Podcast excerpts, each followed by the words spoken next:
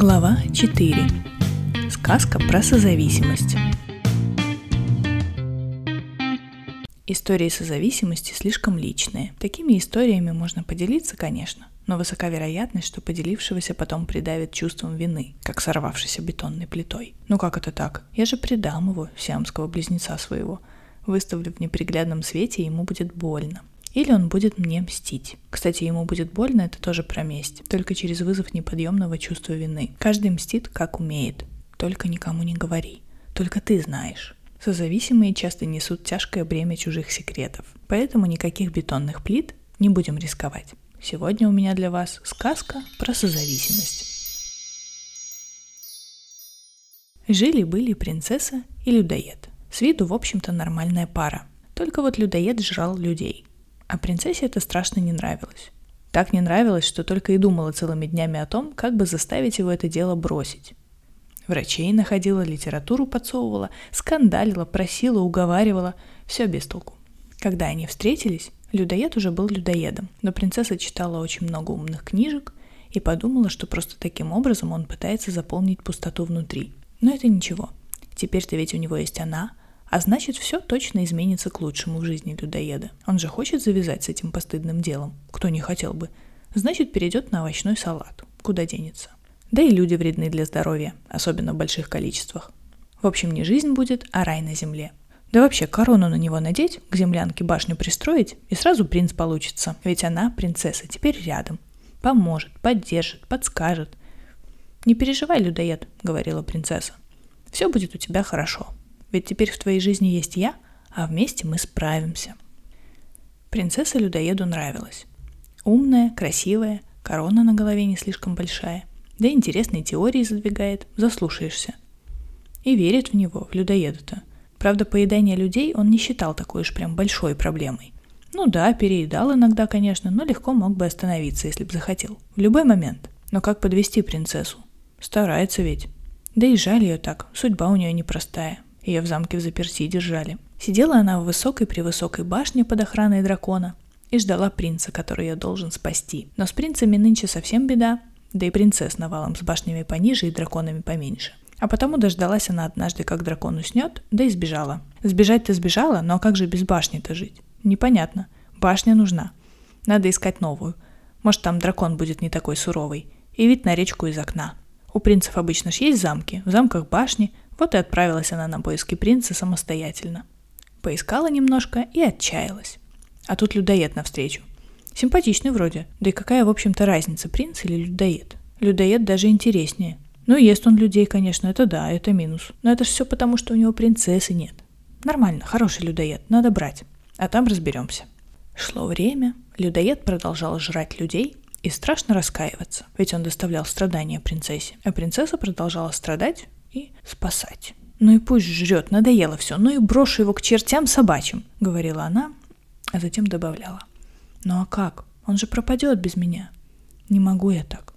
Надоело, сил больше нет терпеть ее нравоучения. Давно разладилось все, уехать бы куда подальше», — часто думал людоед, но всегда поправлял себя. «Но я же без нее пропаду. Я с ней становлюсь лучше. Она вон какая, а я...» Люди любят делить на плохое и хорошее. Так вот, людоед, он, конечно же, в глазах общества был плохой, а принцесса непременно хорошая.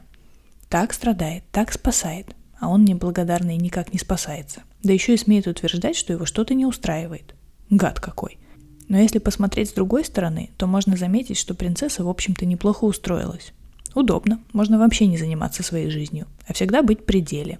И не осудит никто, ведь когда и она людоеда спасает. А если еще и дети есть, то во имя детей терпит. Дети, правда, терпеть не просят, скорее наоборот, но это детали. Тут не то, что не осудят, еще и возведут в ранг святых при жизни. Можно подумать, что в том, чтобы он бросал свое человекопожирание, есть для нее хоть какая-то выгода. Так что с этой, с другой стороны, никакая она не принцесса, а самый настоящий дракон. Эх, снова эта дележка на плохих и хороших. Только дай кого пожалеть, а кого поругать. Не надо тут никого ругать. Жалеть тоже не надо. И спасать тем более, особенно если не просят.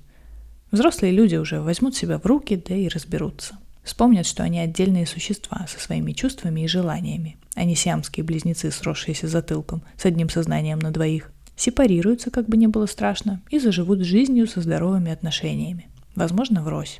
Это сказка с хорошим концом. Про любовь только к себе. Кстати, она вполне может быть про людоедку и принца. Или людоеда и принца. Вопрос пола тут не принципиален. Тем более, что герои вполне способны периодически меняться местами, запутывая и без того непростую историю.